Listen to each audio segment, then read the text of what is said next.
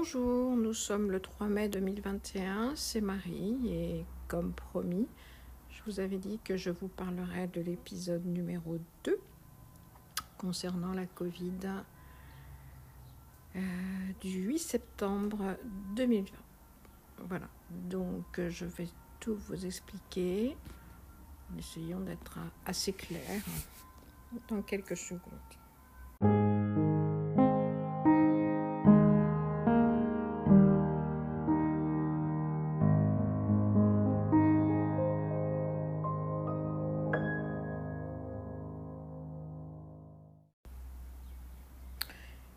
Septembre 2020, exactement comme au mois de mars 2020, lors de la première Covid, en pleine nuit, réveillée, maux de tête, etc.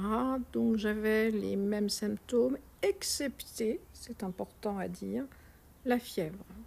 Je n'avais pas de fièvre. Sinon, c'était les mêmes symptômes, sauf ce qu'il y avait d'autre c'était que le syndrome d'Ehlers-Danlos, je vous rappelle donc que c'est la maladie génétique dont je suis porteuse, on appellera le CED, hein, comme ça vous, vous repérerez euh, plus facilement, a fait une... Euh, enfin j'étais là en crise plus, plus, plus de, de, de CED. Donc euh, ce qui devenait pour moi handicapant, à savoir que là, tout, tout, le corps en fait était ne pouvait quasiment plus bouger quoi. Avec les symptômes je vous dis euh, de la Covid mais sans la fièvre. Voilà. Euh, la suite des événements je vous la raconte dans peu de temps. Je dois avouer que c'est encore du récent dans ma tête. Et ce n'est pas facile d'expliquer tout ça sur le plan émotionnel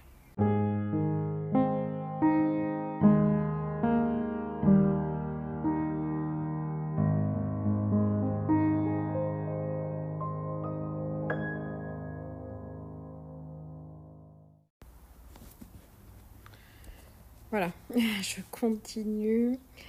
Donc euh, voilà, concernant le sel, il faut savoir que dans mon travail, ça ne me dérange pas particulièrement maintenant que je suis dans une grande ville, car j'ai ma spécialiste qui me fait des, des injections de lidocaïne euh, dans les endroits où je peux souffrir. Quand je dis souffrir, vous pouvez, ce sont des souffrances et vous pouvez rajouter des S. Moi, j'appelle toujours ça des souffrances inhumaines. Hein. C'est très très important. Juste pour vous donner une petite idée, euh, quand j'ai eu euh, le 7 donc 2012-2011, j'ai même accepté un protocole euh, de quelqu'un de très connu, puisqu'en fait, j'avais. N'y a pas de médicaments, hein, donc en fait, j'avais rien eu de ma vie, et la seule chose, on m'a dit maintenant, c'est soins, soins antidouleurs, et vous avez deux mois pour vivre. Ça, c'est du violent. Hein. Merci aux deux médecins qui me l'ont dit d'ailleurs. Je vois pas comment on peut euh, dire des choses comme ça ça fait très mal, et le mot est faible, ça, ben, ça met une, vie à mal. Voilà.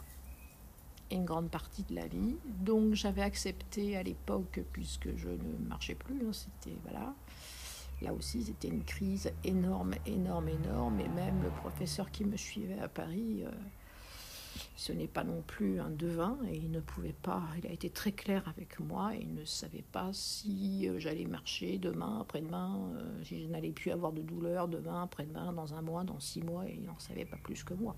Il en connaît beaucoup sur la maladie, mais voilà. Donc j'ai accepté un protocole de kétamine. Je ne dirai pas où non plus mais ça c'est traité, donc c'est dans un centre antidouleur. Hein, et, j'étais donc gardée huit jours euh, tous les trois mois à peu près, puisqu'on ne peut pas faire des injections de kétamine pendant une semaine H24 hein, euh, toutes les semaines, d'accord.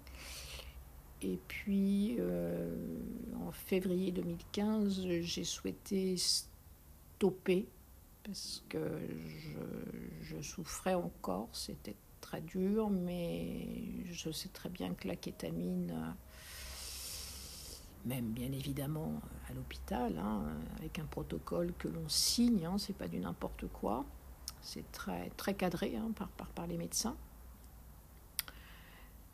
Mais euh, bon, déjà, je, remarchais à cette époque-là, là, en 2015, et je me suis battue, oui, battue euh, avec quoi, justement? Parfois, on se demande jusqu'où on va rechercher cette énergie et ce qui peut se passer dans nos corps. Voilà.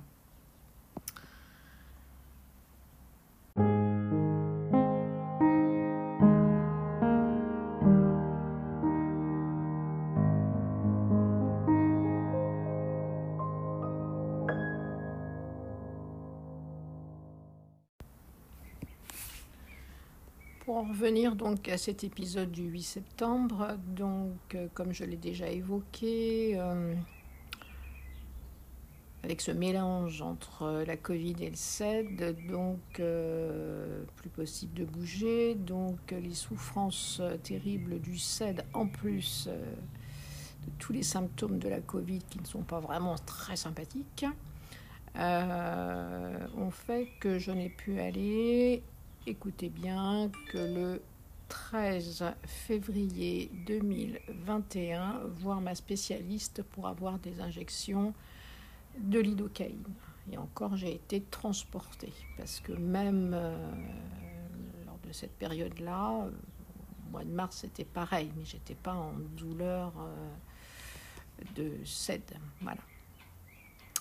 Euh, j'étais pas transportable, hein, même pas le corps, c'est un enfer. Il faut vraiment le vivre pour le croire. Donc, euh, imaginez les souffrances que j'ai pu avoir. Euh, d'ailleurs, je crois qu'on peut même pas l'imaginer tant qu'on ne l'a pas vécu. C'est triste, mais je pense que l'être humain est ainsi.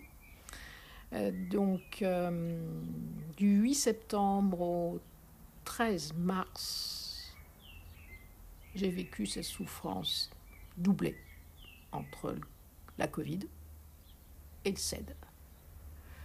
Voilà, donc un grand merci encore à cette euh, spécialiste euh, ici dans cette grande ville.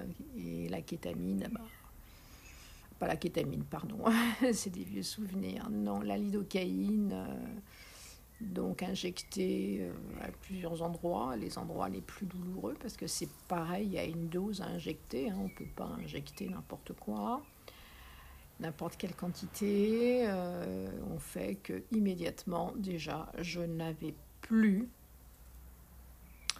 plus de souffrance, euh, souffrance dans mon corps, enfin le plan musculaire, hein, osseux, tout ce que vous voulez, c'est l'horreur. Euh, ça c'était déjà évacué, mais le corps avait beaucoup pris, bien évidemment, il était très affaibli, euh, mon énergie euh, je ne sais pas où je la trouvais. D'ailleurs, j'en avais pas beaucoup. Enfin, j'en avais au moins, euh, au moins suffisamment d'énergie euh, pour vivre, si on peut appeler ça vivre.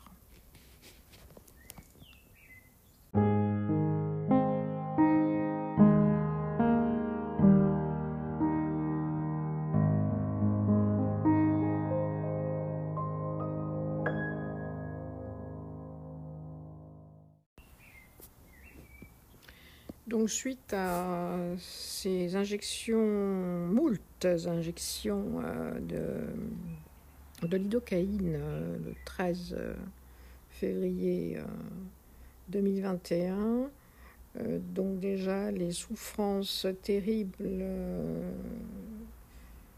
qui m'empêchaient effectivement de, de véhiculer, véhiculer, je veux dire, fonctionner à la maison, hein, pas prendre ma voiture encore mais au moins qui m'ont vraiment. Bah, elles ont disparu, quoi. Voilà. En même temps, on connaît, hein, la lidocaïne, c'est un anesthésiant, hein, bien moins fort que la lidocaïne, bien évidemment, que la kétamine, pardon, mais c'est un anesthésiant. Donc voilà. Euh, donc à domicile, déjà, je pouvais au moins me mouvoir. Mais hors de question, effectivement, de prendre mon véhicule ou de faire quoi que ce soit, puisque bah, la Covid était là et la Covid, me concernant, euh, provoquait des, que ce soit la première ou la deuxième, des vertiges, nausées, enfin bon, vous connaissez les, symptômes. Voilà, c'est pour ça que j'ai pu euh, débuter une kiné euh, très très particulière. Donc là, une kiné syndrome d'Ehlers-Danlos, hein, CED. Euh, en même temps, pour la Covid, hein, c'est-à-dire remuscler un petit peu bah, le dos, puisque le dos ne tenait plus. Et ça fonctionne très très bien. Et remuscler un peu tout. Donc petit à petit, bien écoutez, ce n'est que du bonheur. Disons que je respire, je ne prendrai pas ma voiture pour aller faire 800 km, ça c'est sûr. Heureusement que le kiné est en face de chez moi. Voilà, il a, lui, fait des recherches concernant le CED. Il ne connaissait pas. C'est un monsieur tout jeune. Des grands respects à lui. Et donc il suit les directives qui sont notées par ma spécialiste sur l'ordonnance. c'est toujours euh, un grand plaisir euh, de faire tous ces exercices. Et j'ai même acheté du matériel à la maison pour poursuivre effectivement les activités qui ne me font que du bien. Voilà. Et ça va être long, mais je m'attelle afin que j'ai un objectif. J'ai toujours été comme ça, que ce soit au niveau professionnel, ça c'est moi, chacun est différent, c'est reprendre mes activités suivant les directives de mon employeur.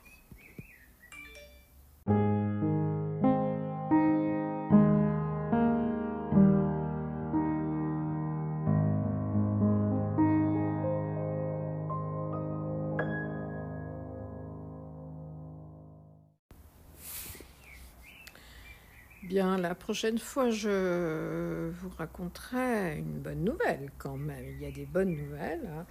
J'ai donc eu ma première dose de vaccin le vendredi 28, euh, que je vous dise pas de bêtises, le vendredi 28 ou le samedi, euh, le vendredi 28, voilà, me semble-t-il. 29, alors attendez, là on est au mois de mai, donc ça risque pas, excusez-moi. Euh, non, le, voilà, le vendredi, jusqu'à là ça tient, 30 avril. Voilà, ma première dose de vaccin. Et j'aurai la deuxième dose le 23 juillet. Voilà. Pour être prête, pour reprendre mon travail, déjà avoir le vaccin. Ça, je vous expliquerai. Voilà. Encore euh, quelques secondes et puis on va conclure sur... Euh, quelque chose qui me tient à cœur.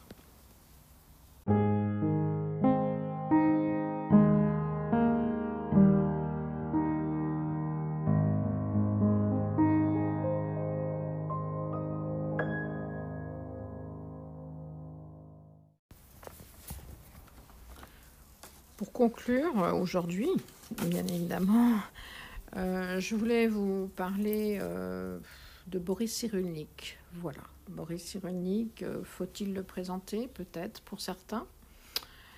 Donc, euh, c'est un monsieur qui est né le 26 juillet 1937 euh, à Bordeaux. Voilà, il est auteur de livres grand public traitant de psychologie et de récits de vie. Ainsi qu'une personnalité médiatique française. Voilà, il est à noter quand même qu'il est médecin neuropsychiatre et donc, il est surtout connu pour avoir vulgarisé le concept de résilience, à savoir renaître de sa souffrance. Bien, Boris euh, il y a deux, deux, petites choses que je peux vous dire sur lui, ce qu'il a écrit, hein, c'est pas moi. Donc pour lui, c'est l'aptitude d'un corps à résister aux pressions et à reprendre sa structure initiale. Ce terme est souvent employé par les sous-mariniers de Toulon, car il vient de la physique. En psychologie, la résilience, c'est la capacité à vivre, à réussir, à se développer en, en dépit de l'adversité. Pardon. Il parle aussi du traumatisme et de l'évolution résiliente.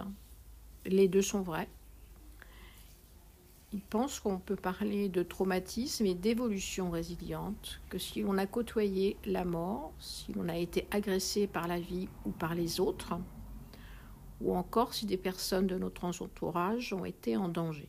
Et les processus qui permettent de reprendre son développement après un coup du sort nous concernent tous, et oui, tous, car ils obligent à penser la vie en termes de devenir, d'évolution. D'ailleurs, environ une personne sur deux subit un traumatisme au cours de son existence, qu'il s'agisse d'inceste, d'un viol, de la perte précoce d'un être cher, d'une maladie grave ou d'une guerre. Pardon.